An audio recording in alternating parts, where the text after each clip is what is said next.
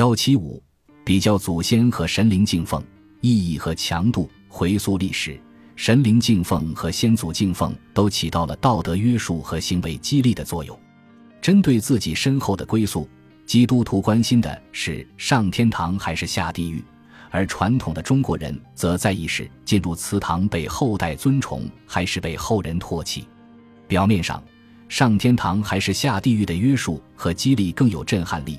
但在实证意义上不属于现代科学认知体系，所以宗教的道德约束力随着科学深入人心而渐行渐远，而渴望被后代尊崇，则获得了有力的科学支撑。根据现代社会心理学，人的成就感主要来自他人，尤其是与自己更相近的人的认可。为了获取后人的认可，追求成功并努力做个好人，完全符合基本人性和现代科学。因此，追求传承作为人生目的，也许不如进天堂那么令信奉者神往，但在现代社会是更有效的道德约束和激励机制。与敬奉先祖相似的是敬奉先贤，即那些为人类做出过杰出贡献的伟人。现代社会逐渐走出宗族意识，让人们在更广范围内交流和互动，选贤与能才真正激发了全社会的潜能。在此意义上。尊崇杰出的科学家、企业家、政治家的先贤，敬奉当然值得提倡，但这并不意味着敬奉先祖没有其特别的意义。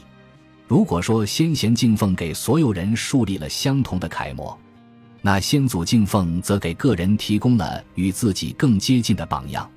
牛顿和爱因斯坦的科学成就值得所有人尊崇，但他们与你的相关性，并不比与其他人的相关性更大。而家族先人事迹对你的意义却比对别人更特别。如果你的曾祖父是一个成功的企业家，你有着相似的基因，你会更有信心成为同样成功的企业家。还有，成为圣贤对绝大部分人来说是遥不可及的梦想，但通过自身努力成为家族后代的榜样，则是更容易达到的目标。正所谓“人过留名，雁过留声”，也就是说。先祖敬奉比先贤敬奉更具体、更有激励性，也更可实现。可以说，先祖敬奉是先贤敬奉的有效补充。